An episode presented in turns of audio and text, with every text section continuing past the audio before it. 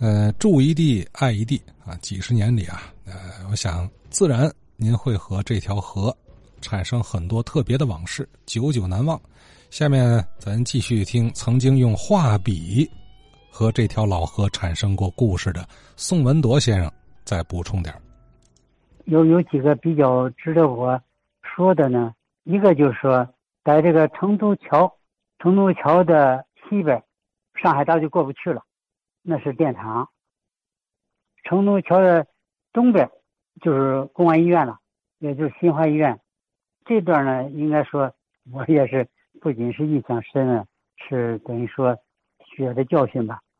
因为我高中是在一中上的，一般都顺着河边走，走到成都桥，嗯，左拐，顺着成都道啊，在西安道一直走到头就到一中了。嗯，高中三年。经常走这条路，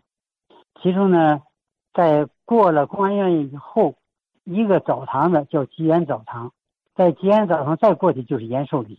我觉得应该延寿里应该可以做一个专题，专门去什么？因为延寿里挺大挺大的一个一个胡同吧，四通八达的。进去以后，胡同里边还有小胡同，啊，那有点像跟迷魂阵一样，而且那房子还是挺讲究的。所以那里应该我住户那么多，应该有很多文章可做，我就就想最好能够把延寿里啊做一个专题探讨探讨这一个事儿。再还有就是说，在新华桥、成都桥这一段，这个很短，很短，就是相当于那边就是公安医院，这边河河边呃，公安医院的太平间就设在这个设在这个河边上，正好是个一个拐把的地方。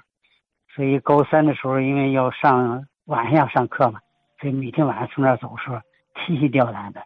哎，就害怕，就害怕出来鬼，万一要跑出来，有现象，他真是鬼的话，你跑也没有用，就憋着呼吸，还不敢太快了，太快怕鬼追着，慢了怕怕正好赶上鬼出来，所以这段是一个每每天晚上提心吊胆要过的一个地方，所以记忆特别深刻。再一个就是吉安澡堂了。嗯，吉安澡堂吧，我六三年就上大学，唐山铁道学院嘛，六三年六零年入学，上了三年级吧。我们是五年制，寒假回家，那会儿吧没有上洗澡堂洗过澡，因为我们家那生活也不富裕，供五个孩子上学吧，所以家庭就是也经常捉襟见肘。嗯，那个寒假不知道怎么就是鬼使神差吧，啊，就进了西安澡堂。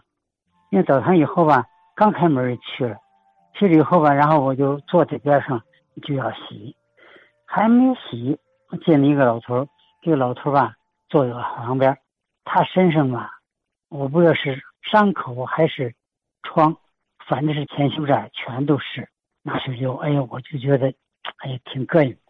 我就躲开了，躲开，然后转一圈到这池的对面，因为没在澡堂洗过澡，不知道澡堂还有温池的。热池子，坐下以后拿手一扶，正好就掉在热池子里。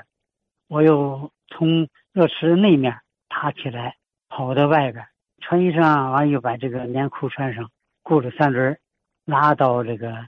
公安医院的那个门诊部啊，草草治了一下，然后又又回来，就在公安医院转部。我这两条腿，我当时烫伤是百分之七十，除了左手和头、脖子。这个以外全烫了，那水热到什么程度吧？就是脖子这儿，就好几个点儿，就溅上的水都把皮烫掉了。是因为这个事是他水太热了，然后我就是嗯两个腿裹着纱布就上学去了，上唐山上学去了。哎呀，说现在想起挺可怕的，好歹活过来了，现现在还能还能有疤。啊，这就是几个事儿啊，延寿礼仪。吉安澡堂、观宴的这个太平间。好啊，三个点位，延寿里，延寿里是不是应该算皇家花园了吧？哎，还有很糟糕的这么一段和澡堂子的初次邂逅啊，这个烫秃噜皮的热水池子，那还甭说是细皮嫩肉的大学生了，啊，就是久经浴场的糖腻子，对吧？面对这么一池子。一早起来刚放上的热水，他也不敢大大咧咧，能快下快上，来个站堂墩就不错，是吧？上来以后还得高门大嗓，打脑袋后头发出来一句“好水儿啊”啊！总之吧，这澡堂子去的不太美好，是吧？所以说，你看什么地儿啊，不同的人会有截然不同的印象。印象当然来自于经历了。您在澡堂子里烫的那叫一个美啊！听了吗？还有人曾在那儿造成了严重烫伤呢。您走在老强子河边啊，来到这个成都道南京路泰安道这个六岔路口，欣赏着岸边的美景也好，老建筑也好，那就有人曾经特别胆战心惊的每天行走在公安医院后门的河边 这种体验非得是住这儿附近的孩子才会有，就像宋文德先生啊，呃，还有下面这位住对过的宋志摩先生。